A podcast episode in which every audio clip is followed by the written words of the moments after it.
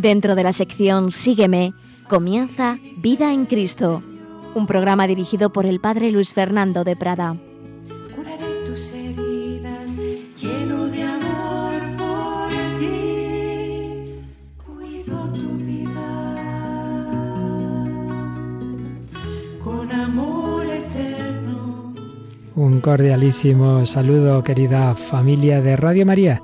Aquí estamos un día más en estas reflexiones de vida espiritual, de fe bíblica, fe de la Iglesia Católica llevada a la vida, que eso es la espiritualidad. Y habíamos comenzado a hacer unas reflexiones sobre esa gran pero escondida figura de San José, esposo de la Santísima Virgen, padre adoptivo de Jesucristo, figura clave en la historia de la salvación, y sin embargo veíamos que ha estado siempre tan escondida humildemente como los últimos papas la han destacado. Recordábamos a Juan XXIII, a Juan Pablo II con su exhortación Redentoris Custos, el Papa Francisco, que ya en la misa de inauguración del pontificado, que fue precisamente el día 19 de marzo de 2013, la fiesta de San José, nos habló de él. Hablamos de la importancia que ha tenido la devoción a San José, Santa Teresa de Jesús. Y estábamos pues recordando algunos rasgos que nos muestra el Nuevo Testamento sobre la figura de San José, pues de cara, como siempre, a nuestra vida espiritual, de cara a que eso nos sirva para nuestra vida cristiana. Habíamos recordado cómo San José es llamado por el Señor, él no se mete en donde no le llaman, sino donde Dios le llama. Dios le encomienda una misión muy importante, pero él sigue esa llamada de Dios porque es lo que el Señor le pide y cuenta con la gracia de Dios. Y como también nosotros tenemos que hacer lo mismo. Dios no llama a los capacitados, Dios capacita a los llamados. Fiarnos del Señor, cumplir la misión que Dios nos ha encomendado. Una vocación que todos tenemos, una misión que todos tenemos, en la que pues siempre antes o después hay momentos oscuros, momentos de crisis. Hablamos de las dudas de San José, hablamos también de esos momentos de dificultad, camino de Belén, ese camino difícil, ese ver cómo el niño Jesús va a nacer en la calle, literalmente, como San José humanamente se podría sentir muy mal, pero él ve que eso es lo que Dios quiere, son los caminos del Señor, los caminos de la providencia, que el Hijo de Dios nazca en pobreza, que el Hijo de Dios nazca de esa manera, sin quejarse, vencer el mal con el bien. Vemos cómo San José le pone el nombre a Jesús, lo presenta en el templo, su encuentro con, con los ancianos Simeón y Ana. Hablamos de la huida a Egipto, como el ángel despierta a José de noche le dice toma al niño y a su madre y huir a Egipto, pues Herodes busca al niño para matarlo. También hoy día tantos cristianos tienen que huir. Y por otro lado, en otro sentido, tenemos que huir de esas situaciones mundanas que pueden hacer daño a nuestra fe, a la fe de nuestros hijos. Tenemos que buscar las circunstancias mejores para guardar lo más importante que tenemos, que es la fe, como lo más importante que tenía San José era a Jesús y a María. Y estábamos ya en la vida oculta, esa vida en Nazaret, ese día a día de tantos años de Jesús, María y José, esa figura que sigue ahí oculta de la que no tenemos ni una sola frase en los Evangelios, pero que es decisiva en ese plan de Dios. San José, el hombre oculto, el hombre de la vida interior. Papa Juan Pablo II, en esa exhortación apostólica sobre la figura de San José, Redentoris Custos, escribía en el número 25. También el trabajo de carpintero en la casa de Nazaret está envuelto por el mismo clima de silencio que acompaña todo lo relacionado con la figura de José. Pero es un silencio que descubre de modo especial el perfil interior de esta figura. Los evangelios hablan exclusivamente de lo que José hizo. Sin embargo, permiten descubrir en sus acciones, ocultas por el silencio, un clima de profunda contemplación. José estaba en contacto cotidiano con el misterio escondido desde siglos, que puso su morada bajo el techo de su casa. Esto explica, por ejemplo, decía Juan Pablo II, por qué Santa Teresa de Jesús, la gran reformadora del Carmelo contemplativo, se hizo promotora de la renovación del culto a San José en la cristiandad occidental. Santa Teresa, mujer contemplativa, pues se fija en ese contemplativo que fue San José. Pues fijémonos también nosotros, no solo es modelo para esa vida contemplativa de las religiosas de clausura, sino en general, pues de una manera o de otra para toda vocación cristiana que tiene que tener esas situaciones también de vida oculta, de vida ordinaria, de trabajo sencillo, todos, todos, todos, donde Dios nos ponga, aunque no seamos misioneros en el último confín de la tierra, todos podemos y debemos colaborar a la salvación del mundo, a la redención del mundo, a que se extienda la buena noticia. ¿Cómo? Pues haciendo lo que Dios quiere que hagamos en cada momento. Lo único que importa es la voluntad de Dios, cada cosa a su hora. Si te toca ahora, pues estar un rato de descanso, pues descansa, no, no tiene que estar uno siempre trabajando. Si te toca pues reírte, pues reír. Si te toca trabajar, pues trabajar. Y si te toca rezar, pues rezar. Hacer lo que Dios quiera en cada momento. Hacerlo bien. No ser chapuceros, desde las cosas más sencillas, como barrer la casa, pues claro que sí, hacer extraordinariamente bien lo ordinario, si lo que importa no es hacer esto o lo otro, no hay una cosa, un trabajo que sea más digno que otro. Lo importante es cómo se hacen las cosas. Hacerlo todo unido a Dios, en su presencia y ofrecerlo por amor. Por eso rezamos por la mañana y es bueno renovar durante el día ese ofrecimiento de obras. Señor, yo te ofrezco todo por la redención del mundo.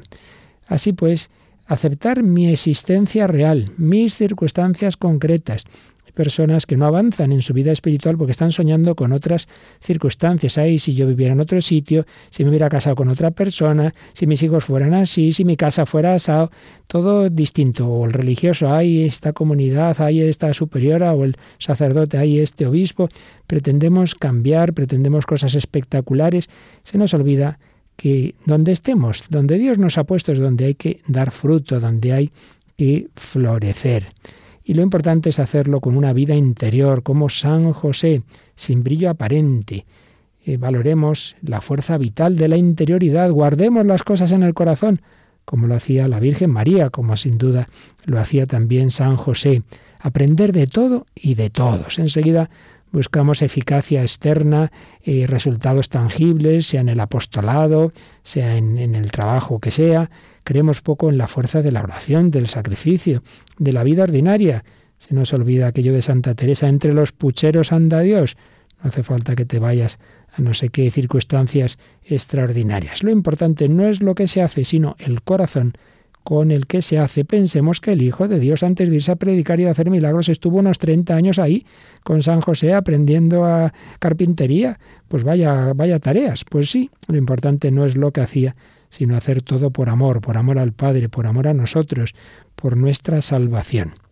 Un testimonio de Nazaret también de pobreza, no es la miseria total de Belén, ciertamente, pero es la pobreza, la modestia social, una aldeíta que, que, no aparece en todo el Antiguo Testamento, Nazaret, más que ya eso, ya en el Nuevo Testamento.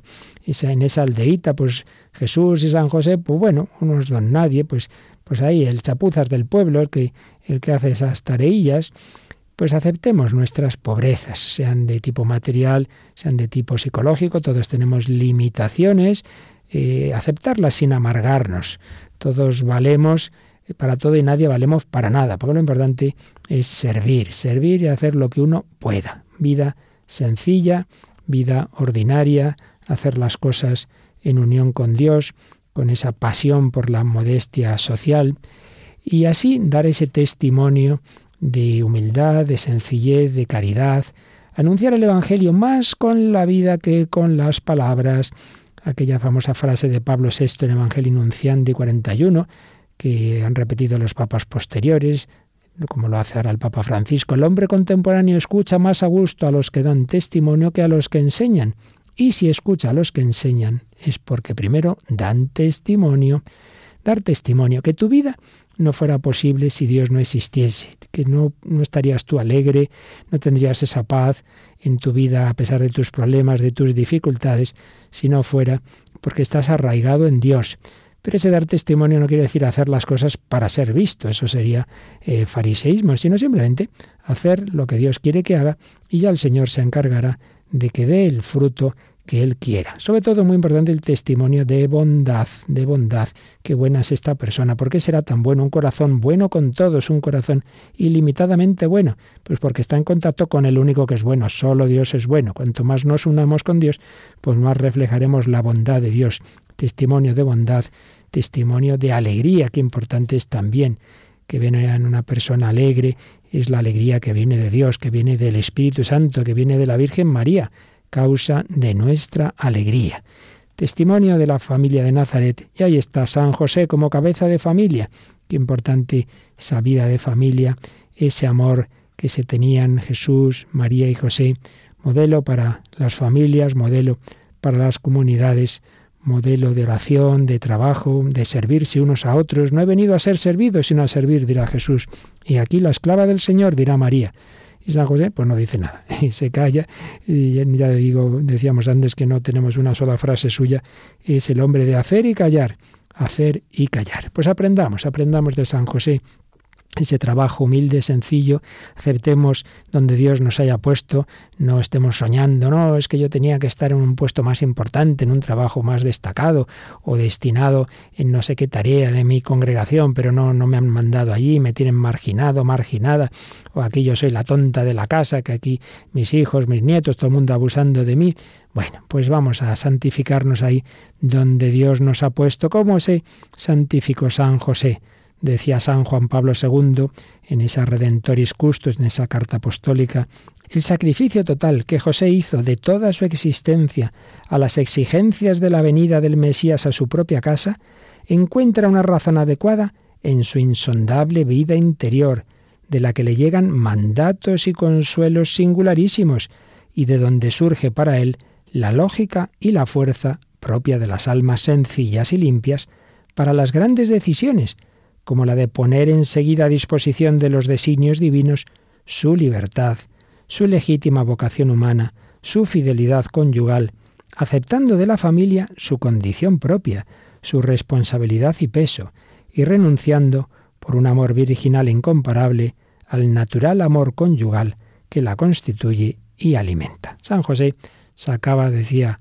San Juan Pablo II de la oración, como lo sacaba el propio Juan Pablo II de la oración, de la vida interior, sacaba la fuerza para su vocación. Vida en Nazaret, vida oculta, y en medio de esa vida de Nazaret hay un acontecimiento muy especial, muy inesperado, cuando a los doce años van María y José con Jesús al templo de Jerusalén, venía a ser un poco como la mayoría de edad ya de un niño judío, esos doce años, van con él al templo y se vuelven. Y ya sabemos que al volverse, pues José pensaría que Jesús estaba con María, María que estaba con José, que estaría con otra familia. El caso es que Jesús se pierde. Y tres días buscando a Jesús angustiados.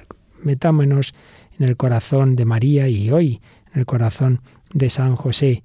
Pensemos qué mal, qué mal estaría pasándolo San José y diría qué cabeza de familia soy yo, Dios me ha encomendado cuidar de su hijo y voy aquí y lo pierdo, que no pasaría por su mente tres días, tres días de angustia. Cuando por fin lo encuentran en el templo, es la Virgen la que se lanza a hablarle, de nuevo San José callado, y le dice María, Hijo, ¿por qué nos has hecho esto? Mira, tu padre y yo, qué bonito como la Virgen llama a San José tu padre, aunque sabe que no es el padre biológico, pero tu padre y yo, angustiados, te andábamos buscando, angustiados, te andábamos buscando. Pues aquí podemos ver lo que algún autor llama la Pascua de San José, porque todo nos hace pensar que San José no vivía cuando ya llegó la, la pasión de, de, Cristo, no aparece en ningún momento, está María sola. Entonces todo lo que la Virgen vivió, esos, esos tres días, de, desde el Viernes Santo hasta el domingo, ese misterio pascual de perder realmente la muerte de, Jesús, de perder, eh, ver cómo su hijo pierde la vida, pues se le anticipa de alguna manera a San José en esta otra Pascua, tres días también en que ha perdido a Jesús, que San José podría pensar que estaba muerto, su hijo Jesucristo. Él ha sufrido también, pero ha buscado, ha buscado a Jesús con María. Pues podemos aquí también ver cómo Debemos buscar al, al, Señor cuando lo hemos perdido, o ayudar a los no creyentes o personas en crisis a buscarlo. Pero también tenemos esa enseñanza para nuestros momentos de cruz, de fracaso, de dolor.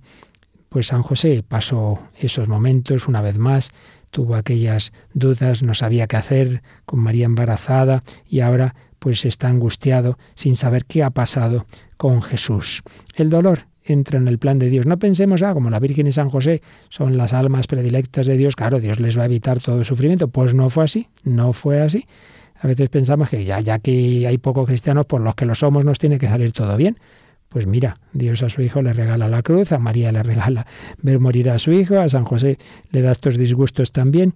No, no es porque Dios sea malo, sea masoquista, nos quiere hacer sufrir para nada. Es que el Señor sabe más que nosotros y sabe que nos conviene, que nos conviene pasarlo mal, que hay que pasar por la cruz, que no hay otro camino de santificación que la cruz. Decía quien todavía antes de ser Papa Benedicto era el cardenal Ratzinger en una ocasión, todo parto exige sufrimiento, es sufrimiento, y el devenir cristiano es un parto. No podemos dar vida a otros sin dar nuestras vidas. Al centro del camino del Evangelio está siempre la lógica de la cruz, un fracaso convertido en la más grande victoria. Y cuando ya era Papa Benedicto XVI, decía también, al principio Dios fracasa siempre, deja actuar la libertad del hombre, y éste dice continuamente no. Pero la creatividad de Dios, la fuerza creadora de su amor, es más grande que el no humano. Tenemos una certeza, Dios en realidad no fracasa, fracasa continuamente, pero en realidad no fracasa, pues de esos aparentes fracasos saca nuevas oportunidades de misericordia mayor y su creatividad es inagotable. No fracasa porque siempre encuentra modos nuevos de llegar a los hombres y abrir más su gran casa, a fin de que se llene del todo. Todo de nuestra vida tenemos pues fracasos, pues no me ha ido bien en mi vida en tal tema, en tal otro, quizá en mi familia, que es lo que más duele, mis hijos, yo me intenté educarlos bien y mire cómo me han salido, o en el trabajo, en lo que sea. Tranquilos, también, también el Señor ha tenido esos fracasos y los tiene, pero Dios saca, saca siempre provecho de lo que humanamente es un fracaso. La vida de San José es pues, una vida muy pobrecita y también con esos momentos que parecen de fracaso, con esos sufrimientos, con ese huir a Egipto, con ese perderse Jesús. Se habrá perdido, se habrá muerto, ¿qué habrá ocurrido? Hijo, ¿por qué nos has hecho esto? Tu padre y yo, angustiados, te andábamos buscando. Y entonces Jesús va a ir a responder, ¿y por qué me buscabais? ¿No sabéis que yo debía ocuparme en las cosas de mi Padre? Y encima esa respuesta. Señor nos desconcierta los caminos de Dios, los caminos de Dios que San José aceptaba, que aceptaba con humildad, que aceptaba en silencio, aunque no entendiera. Lo hemos dicho muchas veces, creer no es entender, Creer es fiarse. La Virgen y San José se fiaban. Pues vamos a pedir al Señor que nos enseñe con la intercesión de San José a ser humildes, a aceptar en silencio lo que no entendemos, a saber callar, a saber orar. San José, enséñanos a orar. San José, enséñanos a aceptar.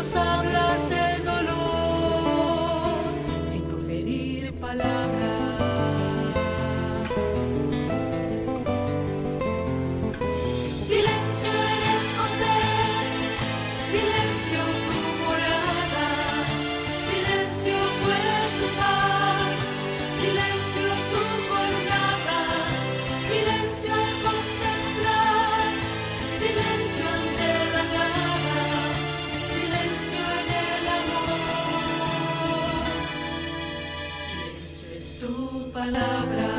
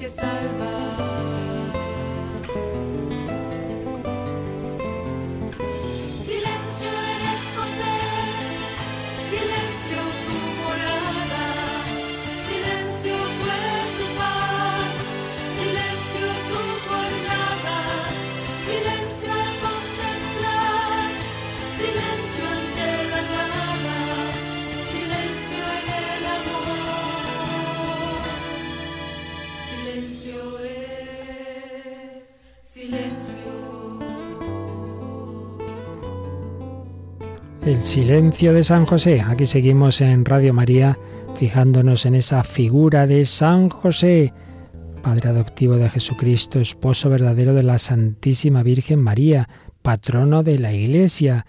Hemos estado fijándonos un poquito en esos rasgos de su vida, una vida humilde, oculta, sencilla, en silencio, y todo hace pensar que San José muere relativamente pronto, sin duda entre María y Jesús, ya no va a estar en las escenas de la vida pública. Por todo ello siempre se le ha considerado patrono de la buena muerte. ¿Qué mejor muerte que entre Jesucristo, el Hijo eterno de Dios hecho hombre, y la Virgen María? Por eso debemos acudir mucho a Él y pedirle que nos ayude a morir así entre Jesús y María, con sus nombres en nuestros labios, Jesús, José y María, os doy el corazón y el alma mía, Jesús, José y María, asistidme en mi última agonía. Jesús, José y María, en vos descansa en paz el alma mía. Enseñemos a nuestros niños estas jaculatorias, digámoslas nosotros, digámoslas por supuesto si estamos junto a la cama de un enfermo agonizante, patrono de la buena muerte. Encomendémosle a los que mueren cada día, rogad por los agonizantes de este día. San José muere en la paz y la confianza de que ha cumplido su misión de que como María ha sido esclavo del Señor, ha hecho lo que Dios le pedía. Todo está consumado, dirá Jesús en la cruz, Padre, he cumplido tu voluntad, pues también en su medida lo hace San José. Y fijaos que tampoco después de muerto tenemos ninguna señal concerniente al lugar en que está enterrado San José, ni la iglesia tiene nada que se parezca a sus reliquias. Silencioso durante su vida, silencioso en la muerte, silencioso después de la muerte, despojado de todo aquello que no es esencial para la verdadera gloria. Pero es que si seguimos después en la historia de la Iglesia, ya lo decíamos el otro día, pues va a pasar lo mismo. Su culto era casi, casi inexistente en la primitiva Iglesia, o, si existía, pues apenas han quedado huellas. No, ciertamente no es que no se hable de él, no es que los santos padres no hablen de él, claro que hablan al comentar los evangelios, al hablar de Jesús, de María, naturalmente, pero así como los primeros cristianos tenían una especial devoción a otros santos, mm, como San Juan Bautista, los apóstoles, los primeros mártires, parece que no así con San José parecen olvidarlo. Repito que se le menciona en las diversas homilías y reflexiones de los grandes Mm, doctores y santos padres, ahí están los gérmenes de lo que luego se va a desarrollar más tarde, pero no hay desde luego esa devoción que se da hacia otros santos. Habrá que esperar bastantes siglos para que se empiece a hablar más de él. Tenemos la gran figura, por ejemplo, de San Bernardo, pero ya en el siglo XII, que va a orientar los espíritus y los corazones hacia el santo patriarca, subrayando su gran santidad. Y luego los grandes heraldos del culto a San José son del siglo ya 14, el cardenal Pedro de que compuso un tratado de teología sobre, sobre San José, su discípulo Gersón, famoso canciller de la Universidad de París, el franciscano San Bernardino de Siena, gran predicador del siglo XV. Por supuesto, ya hablamos de ella, Santa Teresa de Jesús, decisiva, decisiva para hacer popular la devoción a San José. Desde entonces ya sí que el culto de los cristianos al santo patriarca no ha cesado de aumentar, no ha cesado de enriquecerse.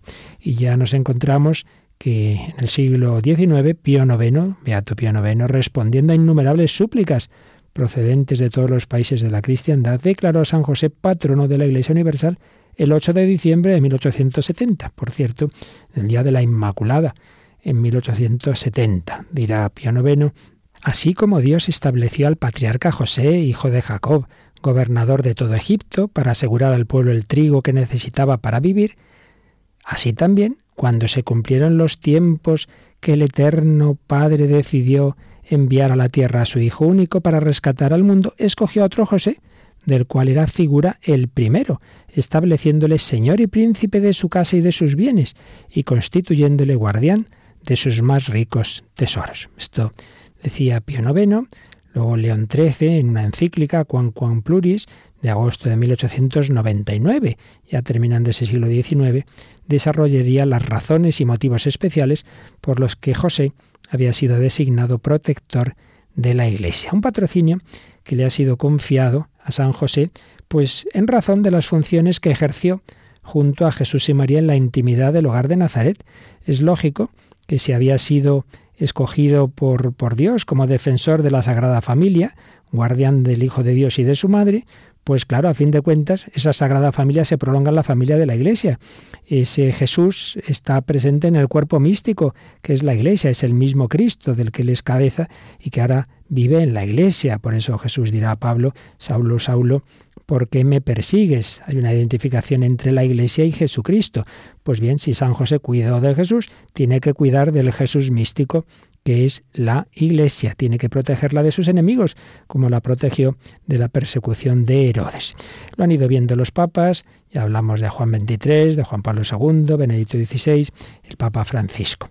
Vamos finalmente, pues, a sacar algunos rasgos más, de, aparte de lo, de lo ya dicho, sobre eh, esa figura de San José para nuestra vida espiritual. Pero antes de ello vamos a pedir al Señor que nos dé un corazón como el suyo, como se lo dio a San José.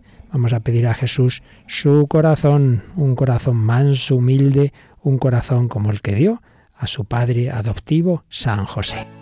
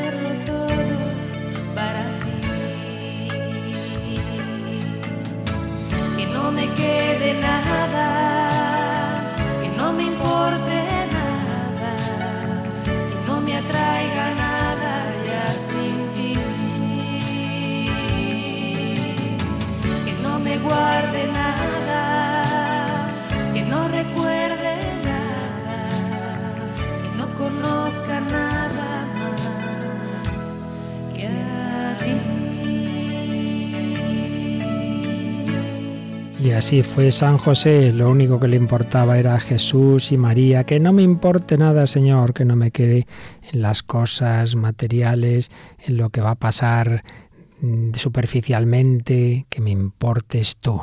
Aquí seguimos en Radio María, que nos habla el Padre Luis Fernando de Prada, reflexionando un poquito sencillamente sobre esa figura sencilla y humilde de San José. Y vamos ahora a seguir esta síntesis espiritual de San José, modelo de los cristianos, que nos propone el Padre Michel Gasnier en una obrita Los silencios de José.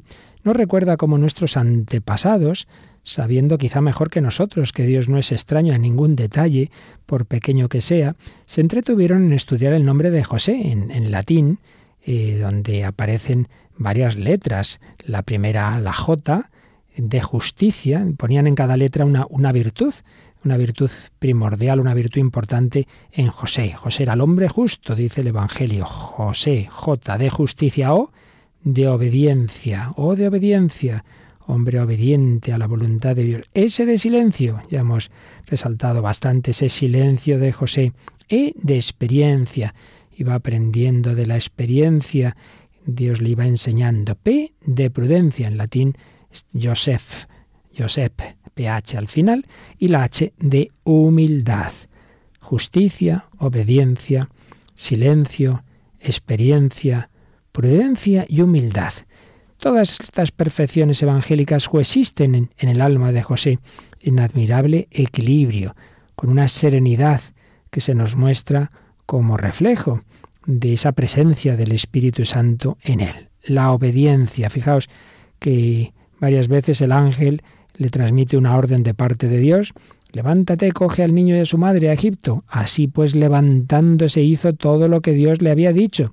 Levantarse el vocabulario bíblico expresa la prontitud, la docilidad, la energía con que uno se entrega a la tarea que se le ha asignado.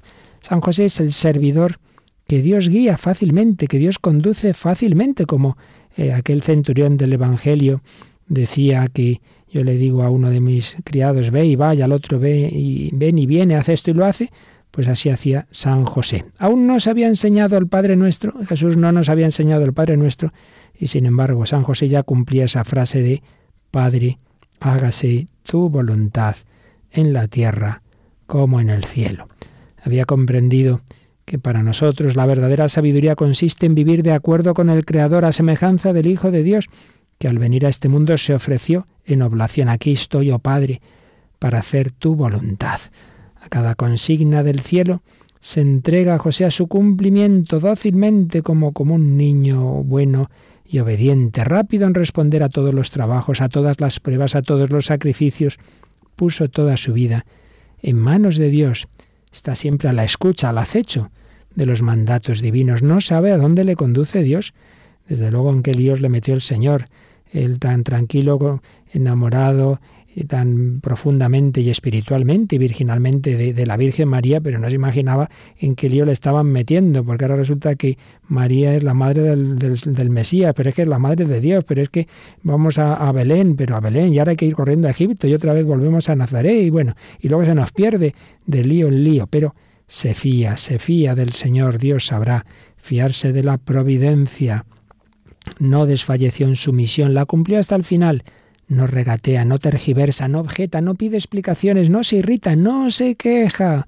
¿Cuánto nos quejamos nosotros? Ay Señor, ay Señor, me haces esto, me haces lo otro, ¿por qué me pasa esto? ¿Por qué lo otro? San José ni pío, no se queja, aunque se le trate aparentemente sin miramientos, no retarda el momento de entregarse, va hasta el fin en el cumplimiento de su deber, la obediencia, la humildad, la gran humildad y valga la aparente contradicción de gran humildad. Se sabía incomparablemente privilegiado por Dios por su misión, pero no se siente aplastado por la grandeza de su vocación ni, ni se le ocurre envanecerse, al revés, él tiene conciencia de que, de que ahí, digamos, como que no pinta nada, ¿qué hago yo aquí al lado de, del Hijo de Dios y de María, la Madre de Dios? Bueno, pues Dios me ha puesto aquí, y voy a hacerlo lo mejor que pueda, pero no se le ocurre creérselo allí donde otros hubiesen caído en el orgullo, él, que seguro que había meditado mucho el Magnificat de su esposa María, se abaja más y más. En todo lo bueno que descubre en él, no ve más que dones gratuitos de Dios, no consecuciones de su esfuerzo. Solo se distingue de los demás por su profunda modestia y su discreción total. Todavía más que Isabel, seguro que diría, ¿de qué a mí? ¿De dónde a mí? La dicha que supone el que mi Dios y su madre habiten en mi casa, pero pero ¿quién soy yo? No soy digno de que entres en mi casa. Y más que Juan Bautista diría, es menester que Jesús crezca y yo disminuya. Pone todo su empeño en servir, en servir a los designios de Dios, y lo hace sin agitación, sin ruido, en ese silencio del que hemos hablado y hemos meditado, servir, servir en silencio, ay, cuánto nos cuesta esto. Mucha gente, incluso pues gente que va a la iglesia, que colabora en las parroquias, en los grupos, voluntarios y tal, pero muchas veces un poco en plan protagonista y se nota que cuando ya no te encargan algo, le dicen a otro que sea el que haga esto, o esto hoy no te lees tú la lectura, se lo ha dicho el párroco a otro, te enfadas. Pero hombre, ¿aquí qué vienes? ¿A servir o a, aparentar, a ser protagonista? Ay, es que ahora cantan otros, ¿eh? pues qué bien, pues cuanta más gente colabore mejor, que saberse retirar. A veces en los grupos, en los movimientos hay gente así, muy mandona, muy protagonista. Sí, sí, hacen mucho, pero tiene que ser como ellos dicen. Y vamos, que ni el párroco se le ocurra decirle algo. Y hasta el sitio del banco está reservado, este es mi sitio. Y como venga alguien la que lo organizo, pero hombre, qué humildad es esa, qué servicialidad es esa. Y así en la iglesia, así eh, donde seguimos a Jesús, María y José, pues hombre, me parece que así no les seguimos mucho. Pidamos, pidamos esas actitudes humildes, silenciosas, de servicialidad de San José. José sabe que su tarea, la tarea de un servidor no consiste en hablar, sino en escuchar la voz de quien le manda, y que el silencio es el ambiente propio de una vida que busca estar unida a Dios, conservar el contacto con Él. Esto es lo importante, ese desaparecer silencioso que expresa no, no solo su aceptación de los designios divinos, sino que es también un rendido homenaje a las magnificencias de Dios nuestro Señor. Esto es lo importante. Lo importante es que sea el Señor el que queda, el que es, el que es glorificado, no yo, no yo. Esto es lo, lo fundamental. Servidor por excelencia es aquel que olvidándose de sí mismo no vive más que para la gloria de su Señor y organiza toda su existencia en función de esa gloria. No busca una actividad incesante. A veces somos muy activos, pero eso es un activismo malo, el activismo de, quien no está unido a Dios y que se cree que las cosas son por sus fuerzas y que no brota de la vida interior. Y nos tendría que decir el Señor como a Marta de Betania, Marta, Marta, andas inquieta y nerviosa con muchas cosas y una sola es necesaria. María escogió la mejor parte, María de Betania, pero mucho más María de Nazaret y con ella San José contemplar a Jesús y entonces hacer lo que hay que hacer, pero no más, no estar ahí nerviosos con ese activismo de quien es hiperactivo y no se puede estar tranquilito y no puede hacer un rato tranquilo de oración o no puede reflexionar o no puede eh, quedarse en silencio, sin, sin ruido, sin, sin música, que pasa tanto en nuestra civilización. Hay que mirar hacia el alma, donde crece el amor de Dios, donde se escucha la voluntad divina. San José nos da también esa llamada, pues, a la primacía de la vida interior, de la contemplación sobre la acción exterior y la agitación. Nos habla de la urgencia de la abnegación, fundamento indispensable de toda fecundidad. Nos enseña que lo esencial no es parecer, sino ser, no es estar adornado de títulos, sino servir, vivir la vida bajo el signo del querer divino y la búsqueda de la voluntad de Dios. ¿Cuántos ejemplos nos da esta figura de San José. Vamos de nuevo a pedir al corazón de Cristo, un corazón manso, humilde, que nos dé su Espíritu Santo, que nos configure con Él, como fue configurando a San José.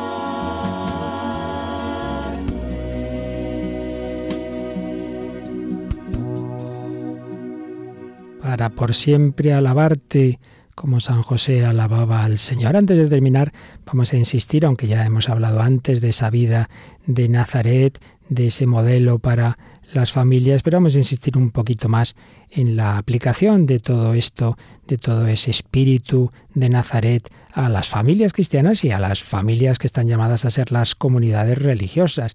Pensemos cómo se amaban Jesús, María y José. En primer lugar, con un amor que empieza en el pensamiento, es decir, cuando uno quiere a una persona, empieza estimándola, pensar bien unos de otros. Se nota, si se quiere a alguien, en cómo se habla de él cuando está ausente. Si no se quiere alguien, se da la vuelta y ya estamos ahí despellejándolo. Pero en cambio, como nota uno, por ejemplo, esa madre que tiene un hijo que es bala perdida, pero siempre intenta defenderlo, siempre intenta excusarlo. Pues imaginemos cómo San José hablaría de, de Jesús, qué hijo más maravilloso tengo, de la Virgen María, pero qué regalo tan grande. ¿Cómo pensaría de ellos en primer lugar? Si tú piensas bien, pues luego te sale con facilidad el hablar bien, pero si tú ya estás haciendo juicios interiores, pues mal asunto. Por ello, pidamos al Señor esa mirada, esa mirada misericordiosa. Claro que todos tenemos eh, cosas buenas y malas. Eh, San José lo tenía fácil, claro, rodeado de la Virgen y, y, Jesucristo. Nosotros no lo tenemos tan fácil ni los demás lo tienen con nosotros. Pero lo que sí tenemos que aprender es que hay que mirar siempre con esa mirada positiva con que Dios nos mira, con que las madres siempre ven lo positivo y disculpan lo negativo. Todos tenemos virtudes y defectos, bueno, pero fíjate, fíjate en lo positivo del otro y disculpa lo negativo como querrás que te disculpen a ti. Esa mirada misericordiosa, como Santa Teresa, pues siempre se fijaba en lo positivo y no había peligro de que eh, se hablara delante de ella, se hablara mal de nadie. Pidamos esa, esa, ese amor que empieza en el juicio interior. Amor de estima, amor de afecto. No basta con, con querer, digamos, intelectualmente, sino expresémoslo también no dudemos del cariño y de las expresiones afectivas de San José a Jesús y a María. Y eso empieza por la acogida sonriente. Una persona que quiere a otra lo primero que hacer es sonreírla. De esto nos hablaba mucho y lo practicaba la Madre Teresa de Calcuta, esa sonrisa que no era la sonrisa forzada de, tantos eh, que aparecen en televisión ahí que hay que toca sonreír, ¿verdad? No, no, no, no, que salía de lo hondo del corazón. Pues pensémoslo, que así sería sin ninguna duda en esa casa de Nazaret, ese acoger al otro, esa sonrisa es yo te quiero, yo me alegro de que tú existas, es eh, ofrecer mi ser. La sonrisa es esa primer, primera manera de abrir, de abrir mi ser. Me alegro de que estés aquí, no ya recibes a otro con una mala cara o esas personas que, vamos, parece que se han tragado una escoba, pues tendrán una caridad muy grande en el fondo del alma, pero hombre, que se note un poquito, ¿no? Que se note en, en esa cara, que se note en esa sonrisa. Pidamos al Señor esa acogida sonriente, ese expresar el amor interior, pues con algo tan básico, tan elemental, que cuesta tan poquito. Además, ya sabéis eso que, que se ha estudiado, que hace falta muchísimo menos músculos para sonreír que para estar serio, y que es muy sano en todos los sentidos, esa sonrisa. Amor de estima, amor de afecto, amor activo, claro, amor servicial. Ya hemos hablado mucho de esa servicialidad. El principio siempre es no son ellos para mí, sino yo para ellos. Pues tú piénsalo en tu casa, en tu familia, en tu comunidad, en tu parroquia, no es los demás a mi servicio, sino yo al servicio de los demás. ¿A quién puedo ayudar? ¿A quién puedo servir? No estar esperando a que me ayuden a mí, sino tener, eh, estar deseando tener ocasiones de ayudar a los demás. Veamos esa vida de amor tan grande de la Sagrada Familia y pidámoslo, pidámoslo para nosotros. E insisto en esa expresión que ya creo que dijimos en otro día, de saber hacer el tonto, es decir, no ponerse en plan exigente, oye, que no me toca a mí, que te toca a ti, que, que yo ya he hecho mi turno, pues, pues así estamos siempre en plan de derechos y, deberes y, y, de leyes, pues hombre, eso vale para lo que vale. Pero en una vida de, de auténtica mm, convivencia cristiana, en una familia, en una comunidad, pues hay que saber hacer el tonto como la hizo nuestro Señor Jesucristo, pues que, que muere por todos. No he venido a ser servido, sino a servir y dar la vida en rescate por todos. Saber ceder, saber callar, no protestar, no quejarse, sino saber ponernos al servicio de los demás, ser como esa alfombra que los demás pueden pisar. Qué poca gracia nos hace esto, ¿verdad? Yo sí, sí, yo hago el bien, yo ayudo, yo, pero siempre desde arriba. Eso de estar abajo, eso de que me pisen, no nos hace ninguna gracia. Por eso es tan importante eso que San Ignacio nos propone en ejercicios espirituales, pedir humillaciones, que, que se me pueda incluso pues juzgar mal, calumniar. Pues Jesús pasó por ahí, fue tomado por un blasfemo, por un impostor. Bueno, y, entonces tú qué quieres, ahí aparecer como muy bueno, pues, pues acepta. Y esto en la historia de la Iglesia hay ejemplos heroicos de personas, a veces, por ejemplo, fundadores. Hay bastantes casos de personas que, que, Dios a través de ellas ha fundado una congregación religiosa y luego se les relega, se les tiene por, por impostores, por locos, unos casos tremendos de personas apartadas completamente eh, de todo cargo y, prácticamente recluidas en su celda eh, años y años y ahí calladitos y ahí aceptando esa situación de humillación. Pues pidamos al Señor, por mediación de, la Virgen, de San José, que sepamos vivir así. Esa vida de familia, esa vida de comunidad, esa caridad, esa humildad, esa obediencia, esa obediencia que se practica en esa casa de Nazaret. El mismo Jesús, que es el más importante de todos, vivía sujeto a ellos, dice Lucas 2.51. Jesús obedece a la Virgen y a San José. Y San José obedece lo que Dios le dice a través de María, a través de, del ángel, a través de las circunstancias, a través de aquel edicto de, del César de que había que ir a Belén, obedecer. No nos hace ninguna gracia. Queremos hacer lo que nos da la gana, incluso en cosas espirituales. Yo hago mucha oración, yo hago mucha penitencia, pero la que yo digo. Si alguien me dice, si mi confesor me dice, si mi director espiritual me dice lo que yo no quiero, pues me enfado.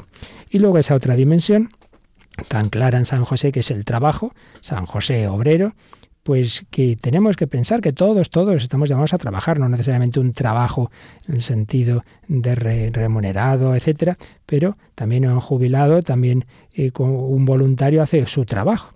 Es una dimensión fundamental de la persona. La cuestión es poner a fructificar los dones que Dios nos ha dado, no quedarse nunca parado. Hay que perfeccionarse, perfeccionar al hombre, perfeccionar las virtudes, trabajando pues eh, se perfeccionan las virtudes, la constancia, la paciencia, la, la, servicialidad, el saber trabajar con los demás. Y por eso dice San Pablo, el que no trabaja, que no coma, que no coma. No puede ser estar haciendo el vago. Dimensiones de nuestra vida humana y cristiana de las que San José, sin ninguna duda, nos da mucho ejemplo, mucho ejemplo. Y todo ello desde esa vida interior de la que también hemos dicho algo, esa vida de oración, ese contemplar permanentemente a Jesús, a María, qué maravilla. La oración de San José, qué fácil tenía esa oración contemplativa que el Señor también nos invita a hacer. Él no tenía más que abrir los ojos y miraba a Jesús, miraba a María. Vamos también nosotros a contemplar a ese Jesús, vamos a adorarle, vamos a darle gracias, vamos a pedir la intercesión de este gran santo, muy humilde, muy escondido, pero que desde su intercesión sepamos mirar, contemplar al corazón de Cristo y hablar a los demás también del corazón de Cristo.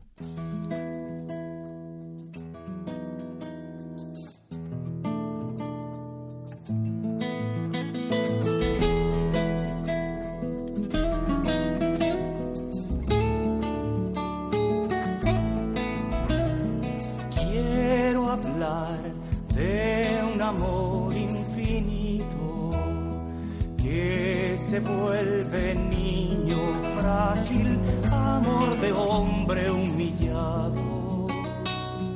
Quiero hablar de un amor apasionado. Con dolor carga nuestros pecados, siendo rey se vuelve esclavo, fuego de amor Salvador, humilde, fiel, silencioso. Amor que abre sus brazos de acogida. Quiero hablar del camino hacia la vida, corazón, paciente, amor ardiente. Quiero hablar de aquel que vence a la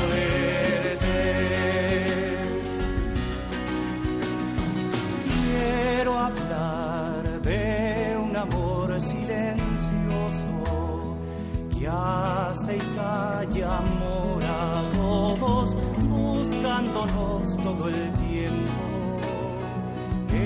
esperando la respuesta al encuentro. Amor que abre sus brazos de acogida, quiero hablar del camino hacia la vida, corazón paciente, amor de aquel que vence a la muerte.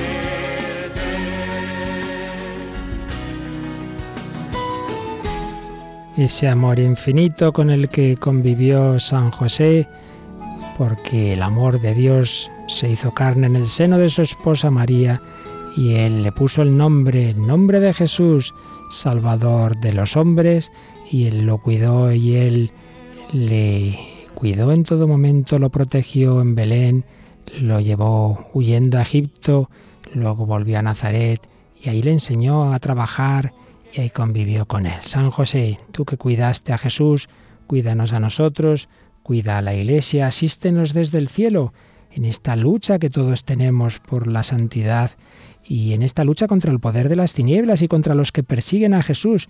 Tú que en otro tiempo libraste de la muerte la vida amenazada del niño Jesús, defiende ahora a la Santa Iglesia de Dios de todas las insidias, de toda adversidad.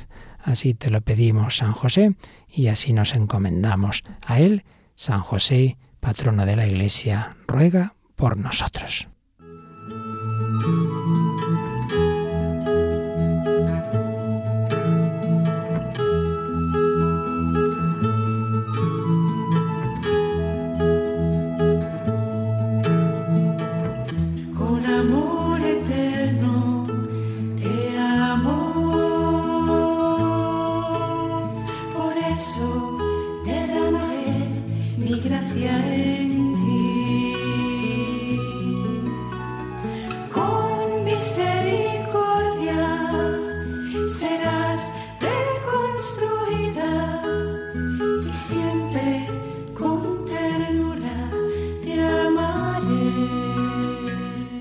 Has escuchado en Radio María, dentro de la sección Sígueme, Vida en Cristo, un programa dirigido por el Padre Luis Fernando de Prada.